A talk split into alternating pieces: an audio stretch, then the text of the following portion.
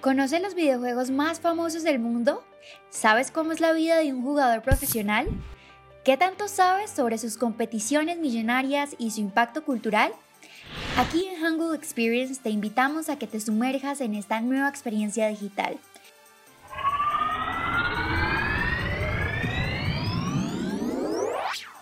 Soy Ashley Portilla y les doy la bienvenida desde Colombia, acompañada a mi grandiosa mesa de trabajo conformada por Jairo Duarte de Costa Rica y de Ángel de México.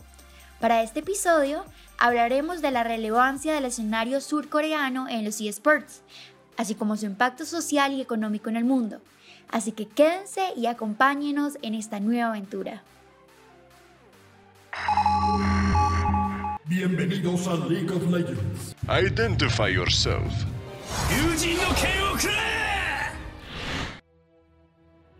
Para familiarizarnos un poco con los esports, se puede decir que tratan de la interacción de dos o más jugadores de videojuegos que compiten ya sea de forma amateur o profesional, y como en otros deportes, el triunfo se logra por la habilidad o estrategia.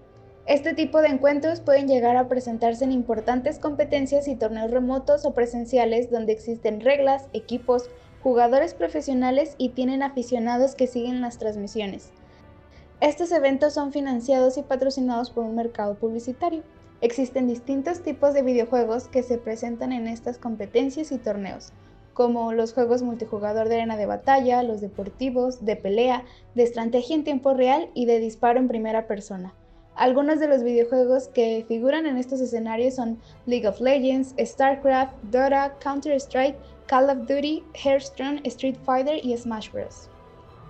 Seguramente Jairo sabrá todo esto porque es un fanático empedernido de los juegos más famosos en el mundo. Y pues ya teniendo presente de qué se tratan los eSports, Jairo, cuéntanos, ¿cuáles son los torneos más relevantes en la actualidad?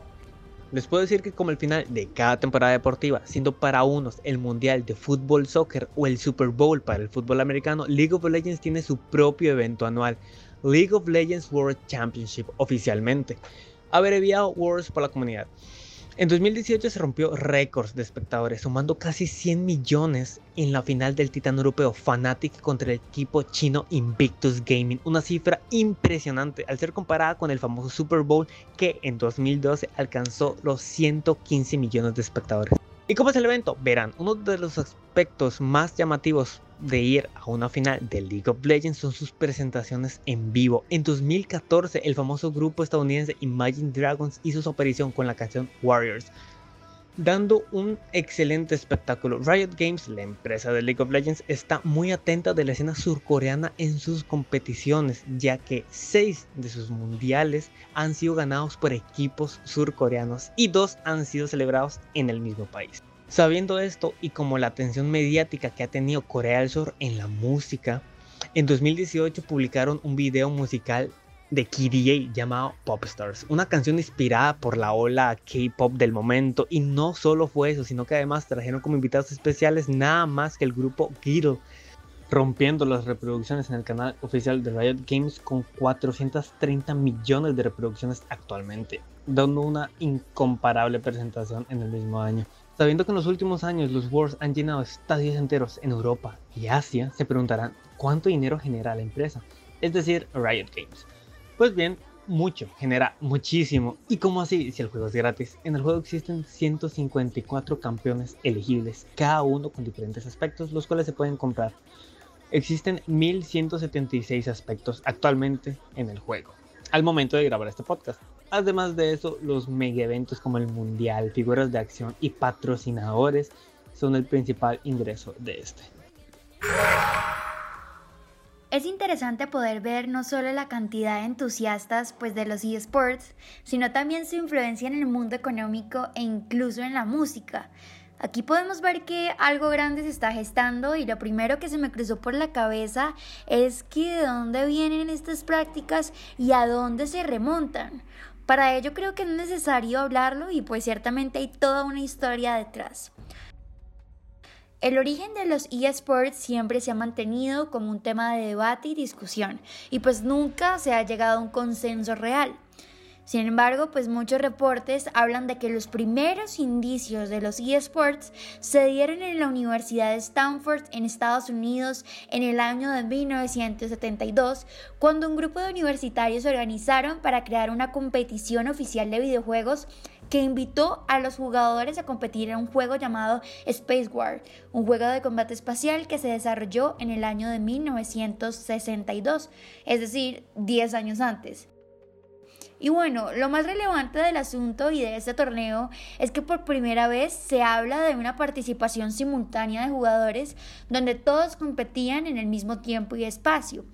Pero en este mismo año no, no se podía hablar de una industria comercial, ni mucho menos de un mercado, puesto que era una competencia muy cerrada y se dio un mero proceso de experimentación.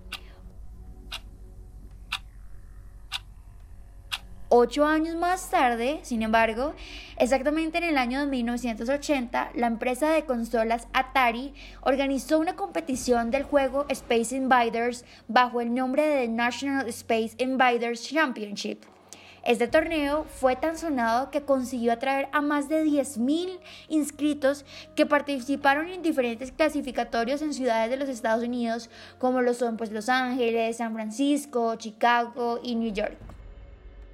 Este torneo fue fundamental porque dio una de las nuevas características o una de las características más legendarias de los eSports que son la equipación de los jugadores identificados con su nombre, la decoración temática de los establecimientos, la presencia del, público asistente y pues una gran cobertura mediática. Y fue a partir de este preciso año que las competiciones ya tenían una estructura más organizada con la participación de patrocinadores, audiencias y la presencia pues de medios de comunicación. Esto hizo que los eSports trascendieran y llenaran lugares y pues posiciones inimaginables en el mercado y pues con la llegada del internet hizo que los videojuegos no fueran cosa de las élites privilegiadas, sino que estos pudieran ser adquiridos por más y más personas. Bueno, Ashley, con todo este recorrido histórico que nos das, podemos ver que ya son décadas ya de un camino que se inició desde la experimentación y la incertidumbre y se convirtió en algo muchísimo más grande y crucial. Por ejemplo, Jairo nos hablaba hace unos momentos sobre las ganancias que generaban una de las empresas más importantes de videojuegos, Ryan Games. Pero exactamente de cuánto dinero estamos hablando, porque ya es toda una industria digital que monetiza competiciones y transmisiones. Pues bueno, según datos de la consultora Newzoo, solamente en 2019 los esports alcanzaron 152 mil millones de dólares en ingresos anuales, con audiencias superiores a los 300 millones de espectadores. Podemos ver que las cifras son grandes.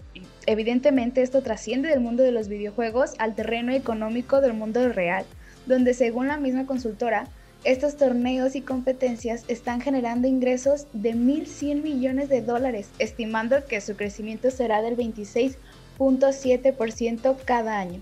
Yo debo confesar que estos datos me han dejado sorprendida.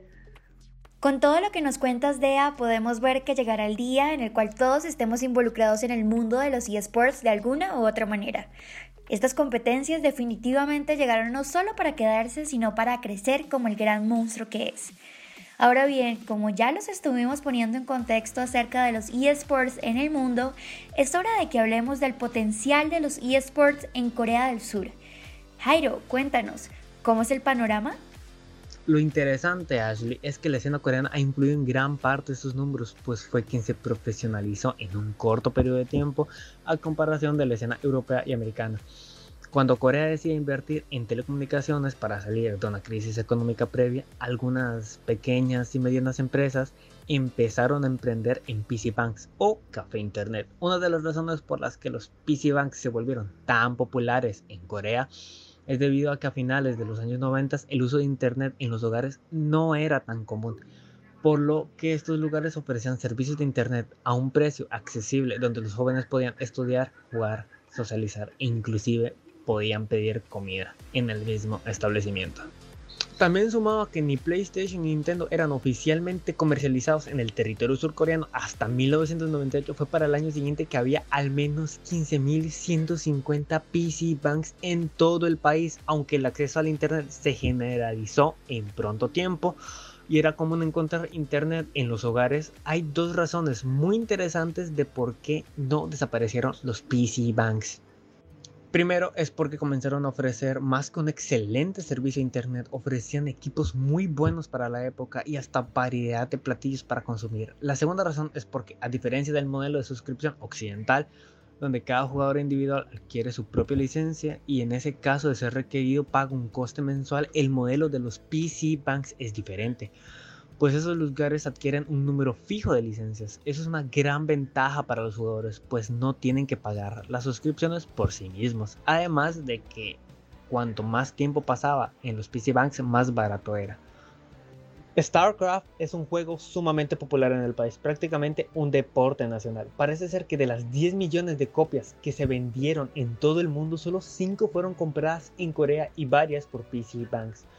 Según el Ministerio de Cultura, Turismo y Deporte de Corea del Sur, para el 2003 aproximadamente el 90% de la población ya había tenido un contacto con los videojuegos.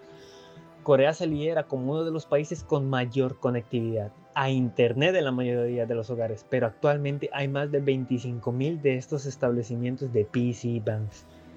Estos lugares fueron donde los primeros jugadores profesionales surcoreanos entrenaron y algunos siguen haciéndolo. No podemos dejar de un lado algunos hechos que han ocurrido debido a esta actividad, como es el caso de las acciones tomadas por el sector privado y público. Para comenzar, debemos decir que en Corea del Sur la relación entre empresas y gobierno está muy enlazada, por lo que la ayuda del sector privado y público impulsó la industria de los videojuegos. Algunas de las medidas que se implementaron para la promoción del sector son la creación de un canal de televisión público donde se retransmiten la mayoría de los torneos, eh, un plan de promoción de la industria de juego a largo plazo anunciado en 2004, donde se invertirían 10 mil millones de dólares. La ley de promoción que tiene como objetivo proteger la industria y también la World Cyber Games, patrocinada por el gobierno y Samsung y que fue una competencia que puso a Corea en el mapa. Y por supuesto, la creación de la KSPA. En el año de 2000 se formó la Korean eSports Association, signo del auge del que gozaban los eSports, quien es responsable básicamente de gestionar las retransmisiones de los torneos, las condiciones en las que trabajan los jugadores profesionales, la formación de nuevos eventos y la promoción de las prácticas de los videojuegos. KSPA contribuyó a que los jugadores profesionales tuvieran un salario mínimo similar a los de los deportistas tradicionales. También que los equipos y los jugadores tuvieran un contrato mínimo de un año, lo cual es excelente no solo para la industria, sino también para darle valor a lo que sabemos que tiene un gran futuro. Falta añadir también que el servicio militar es un tema bastante interesante en este rubro. Aunque los gamers surcoreanos contribuyen a mejorar la imagen del país, pues no están exentos del servicio militar. Recordemos que algunos deportistas olímpicos lo han sido, pero para los deportistas de eSports, después de él, los que eran jugadores consolidados regresan como comentaristas o entrenadores y pocos son los que compiten de nuevo.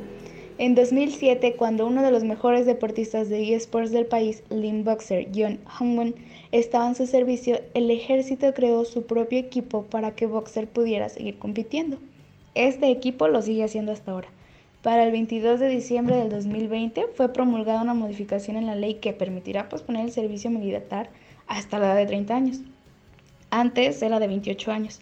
Esto es solo para personalidades señaladas como una persona de excelencia en el campo de la cultura y artes por parte del Ministro de Cultura, Deportes y Turismo, algo de lo que podrían beneficiarse los jugadores destacados del país. Bueno, Corea definitivamente es un país que brinda su apoyo a aquellos que invitan al mundo entero a poner sus ojos sobre este país que bien se ha destacado en los eSports. Y como todos sabemos, al ser una nación que le apuesta a la educación de calidad, ya podemos ver los primeros indicios de un vínculo directo entre eSports y oportunidades de estudios en un futuro. La relevancia que han adquirido los esports como un deporte profesional se ve evidenciada en el hecho de que las universidades coreanas han ofrecido becas deportivas exclusivas para esos jugadores. Chung-An University es una de ellas.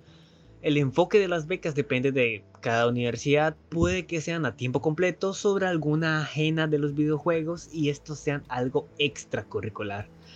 O en otras ocasiones los cursos o títulos a tomar deben estar relacionados con la tecnología, como diseño de videojuegos, informática, etc. Asimismo, cada vez son más las escuelas secundarias que suman los deportes electrónicos como extracurriculares. Esto representa una gran oportunidad para los jugadores que piensan en dejar la escuela para entrenar y dedicarse a esto profesionalmente.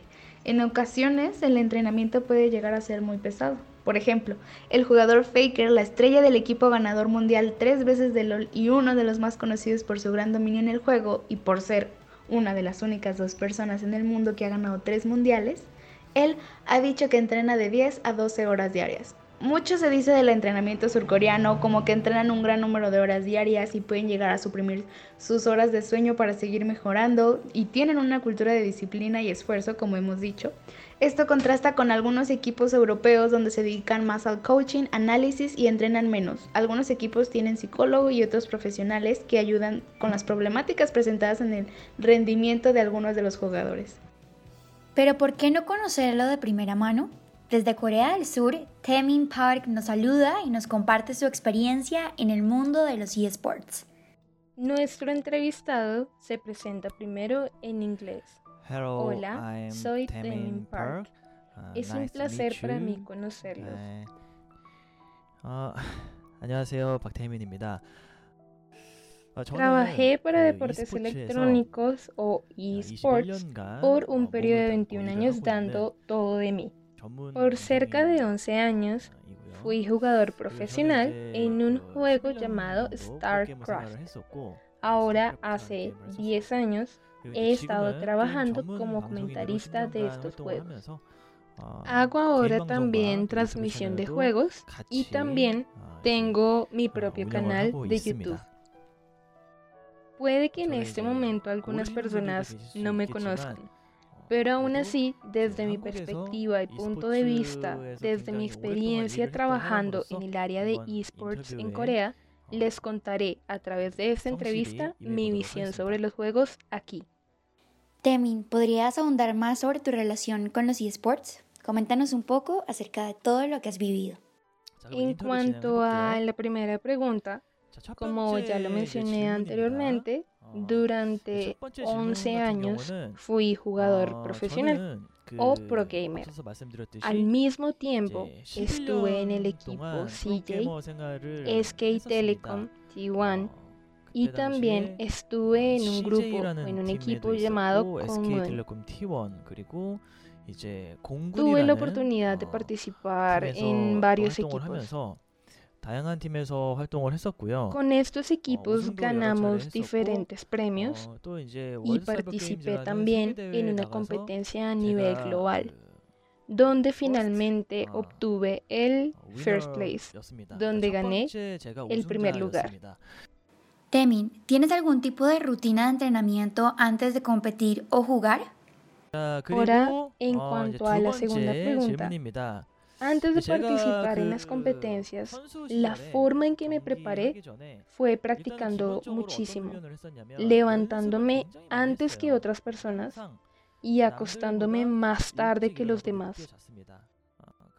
Confieso que a veces sentía que no importaba cuánto practicara, igual no iba a poder lograrlo. Muchas veces tuve mala suerte y me quedé atrapado en la ronda en la ronda antes de semifinales. A la ronda 4강 se le llama normalmente semifinales, pero yo siempre era eliminado antes de entrar a esa ronda. Por eso pensé, ¿qué es eso que debo hacer para poder ganar? Así fue que decidí empezar a analizar a los otros jugadores, analizar su VOD o su estilo, su forma de hacer las cosas y de presentarse ante los demás. Y lo usé para las competencias. Así fue que finalmente logré obtener el primer lugar. Para mí, la clave fue analizar a los demás jugadores junto con practicar bastante, además de ganar experiencia poco a poco. Eso fue lo que me ayudó a llegar a ganar la competencia. Temin, pero ¿cómo empezó esta pasión por los videojuegos y qué te impulsó a crear este canal de YouTube que tienes? En cuanto a la tercera pregunta, empecé a jugar videojuegos desde que estaba en la secundaria. Empecé con estos juegos que son de competencia uno a uno, como Street Fighter, King of Fighter o Tekken. Y estos juegos me llamaban mucho la atención. Fue jugando este tipo de videojuegos que poco a poco me involucré mucho más en este mundo. Finalmente conocí el juego StarCraft. Me gustaba mucho la lucha directa con otros jugadores, uno a uno, o luchando contra la computadora. Luego de dejar de ser jugador profesional, me dediqué a ser comentarista y a hacer transmisiones de juegos. En inglés se le conoce como commentator o broadcaster. Y me he dedicado a ello ahora por 10 años. For 10 years. Y ahora me doy cuenta de que en esta generación en la generación actual, las personas utilizan mucho los canales de YouTube. Es básicamente la forma de darse a conocer como gamer. Si no tienes uno, es muy difícil que puedas seguir dentro del mundo de los juegos y la competencia. Por eso ahora también tengo mi propio canal de YouTube y hago transmisiones en esta plataforma, en Twitch y en Africa TV. Y así puedo mostrar mi cara y lograr que los demás me conozcan. Para nosotros, hacer este tipo de cosas se ha convertido en algo casi que obligatorio. Por eso me esfuerzo mucho al momento de realizarlo. Y si soy sincero, me gustaría que me fuera mejor. Por eso espero que me apoyen mucho y que me sigan en mi canal de YouTube. ¿Crees que la última modificación a la ley del servicio militar que permite que personalidades sobresalientes en la cultura y arte puedan posponerlo hasta los 30 años beneficia a los gamers ya consolidados? Ahora la pregunta 4. Cuando un jugador profesional tiene que prestar el servicio militar, básicamente se puede decir que su vida como jugador o pro gamer termina pero las últimas actualizaciones y modificaciones que se están haciendo a la ley del servicio militar son de mucha ayuda para pro gamers o para jugadores profesionales de videojuegos. La verdad es que es muy difícil para un jugador profesional poder seguir en competencia después de un hiato de dos años en los cuales no participa ni puede jugar en nada. Quienes nos dedicamos a esto debemos ser muy cuidadosos con las vacaciones o el tiempo de descanso que tomamos. Unas vacaciones cortas de una semana o dos semanas. Pero si dejamos de jugar por un espacio de un mes, las manos se entiezan y no es lo mismo. Se vuelven como un tenedor y se demora hasta una semana en recuperar la habilidad que se tenía. Por eso, si solo dejando de jugar un mes hay muchos cambios negativos, ahora, si durante dos años se abandona el juego, básicamente se acaban las oportunidades de poder seguir compitiendo. Por eso creo que la modificación de la ley del servicio militar son muy buenas noticias para nosotros y espero que nos ayuden mucho. Temin, y por último, ¿cuál creerías que es la mayor competencia para Corea hoy en día? En mi opinión, en el área de torneos de videojuegos, Corea del Sur ocupa en este momento un puesto muy por debajo de otros países o de otros lugares, como por ejemplo Norteamérica, Europa y China. Si bien es cierto al principio ocupaba un lugar muy alto, ahora por el contrario está yendo hacia atrás.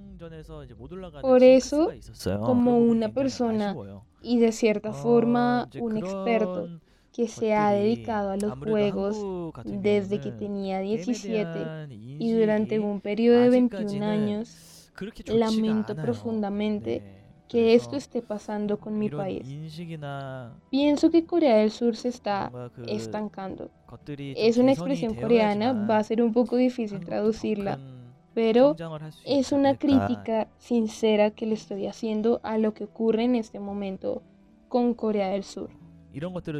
Por eso, al ver otros países de regiones como Norteamérica, Europa y China, Creo que podemos aprender mucho de ellos y si trabajamos juntos podremos lograr los mejores lugares.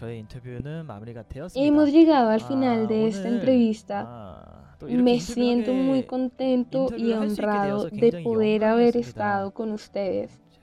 No pensé ser llamado por un amigo del extranjero para dar una entrevista así.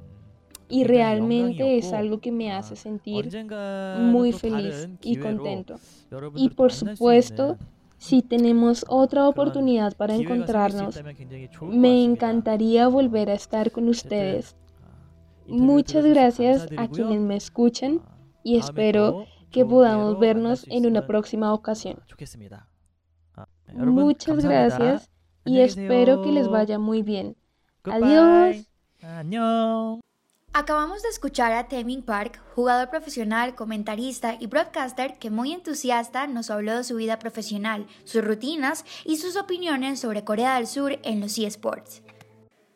Recuerden que pueden seguirlo en su Instagram como CZ y en su canal de YouTube como Park Taemin Setting Back.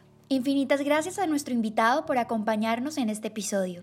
Continuando, creo que nos queda pendiente hablar de los eSports en nuestra región latinoamericana, así que démosle paso a nuestra compañera Dea para que nos cuente cómo es el panorama. Al parecer, el panorama latinoamericano se torna cada vez más positivo en estos últimos años. Aunque le ha tomado tiempo, cada vez se presentan más ligas y eventos representa aproximadamente el 10% de la audiencia de estos eventos mundiales e incluso llegó a superar 23 millones de dólares en beneficios en toda Latinoamérica y se espera que el ritmo de crecimiento anual sea de 6 millones de dólares. Este territorio representa un mercado emergente para las marcas y desarrolladores de tecnología y se posiciona como el tercer mercado de mayor crecimiento. Incluso el 2020 aquí en México se inauguró la Arena eSports Stadium de 300 metros cuadrados y equipado con pantallas 4K con una capacidad de 100 personas. Este centro de eventos tuvo una inversión de 2.5 millones de dólares por parte de empresas de entretenimiento mexicano como TV Azteca y Cinemex e incluso Riot Games, creadora del videojuego de LOL. Estas parecen ser cifras alentadoras, pero para adentrarnos más con el tema queremos conocer la opinión del otro lado del juego, por eso para el día de hoy tenemos otro invitado especial, Marcos Vázquez, un mexicano que lleva cuatro años compitiendo local y nacionalmente. Solo por mencionar algunos de sus méritos, diremos que fue primer lugar en Good Gaming Guadalajara, Jalisco, primer lugar en Eva Gaming, varias veces campeón para su universidad para U-League, segundo lugar en el torneo de Campus Party, además ha representado al estado de Jalisco para un Punto México Conectado y su participación en múltiples plataformas. Bienvenido Marcos, es un placer tenerte aquí y poder conversar contigo sobre el tema. ¿Podrías decirnos algo más de ti que nos permita conocer tu relación con los esports? Sí, bueno, yo conocí los los videojuegos pues desde hace muy muy chico pues. Y realmente los esports yo los conocí cuando empecé a jugar League of Legends que era aproximadamente en 2013-2014 eh, yo veía partidas competitivas pues de, de torneos internacionales locales y yo me emocionaba mucho realmente. Y me, me gustó formar parte en, o bueno, me hubiera gustado formar parte en ese tiempo de ser algo más este, grande, ¿no?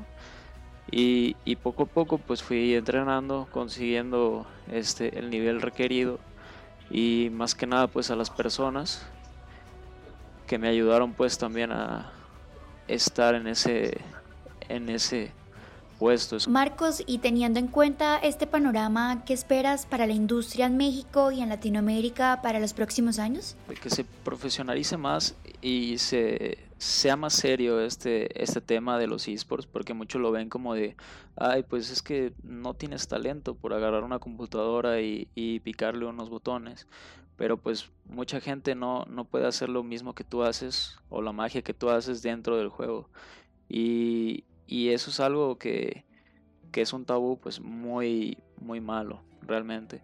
Porque pues sí, o sea, es, es literalmente como un deporte. Muchas personas, eh, por ejemplo, pueden decir, pues es que yo me puedo subir a un ring y, me puedo aventar dos, tres, tres, rounds. Pero hay personas que se avientan 12 rounds y no se cansan, ¿saben? Este, es lo mismo con, con los videojuegos. No cualquiera puede hacer lo que muchos hacen. Eh, y no cualquiera llega o tiene el talento para llegar hasta donde algunas personas han llegado. Es más, más eso que se, que se profesionalice, que se respete pues el, el tema de los esports y, y, que pues haya un poco más de apoyo de, de todas las este, empresas, tanto como para patrocinios como del gobierno. Un abrazo muy caluroso Marcos y muchas gracias por su intervención. Y en relación a lo que nos comentaba sobre el futuro de los eSports, definitivamente los deportes electrónicos no muestran signos de desaceleración. De hecho, siguen creciendo a un ritmo vertiginoso como ya lo decía nuestro invitado. Nuevas ligas como la NBA 2K League o la Overwatch League están disfrutando de un éxito bastante temprano. Por otro lado, Amazon compró Twitch por mil millones de dólares en 2014 y ha seguido ayudando a la plataforma a crecer como lo han hecho los deportes electrónicos. En 2017, el Comité Olímpico Internacional reconoció la enorme popularidad de los eSports en todo el mundo. Y ojo esto, dejó abierta la posibilidad de que los eSports puedan ser algún día un deporte olímpico. A medida que el juego crece y sigue creciendo y ganando respeto como un verdadero deporte entre más organizaciones en todo el mundo, el cielo definitivamente es el límite, ya que otro boom del cambio de década podría estar en el horizonte. Identify yourself. Hemos llegado al final de este capítulo y queremos agradecerles por llegar hasta aquí. Recuerden que pueden seguirnos y comunicarse con nosotros a través de nuestras redes sociales. En Instagram nos pueden encontrar como arroba y tanto en Facebook como en YouTube como Hanunsen. Y así nada más que añadir, nos vemos en un siguiente episodio.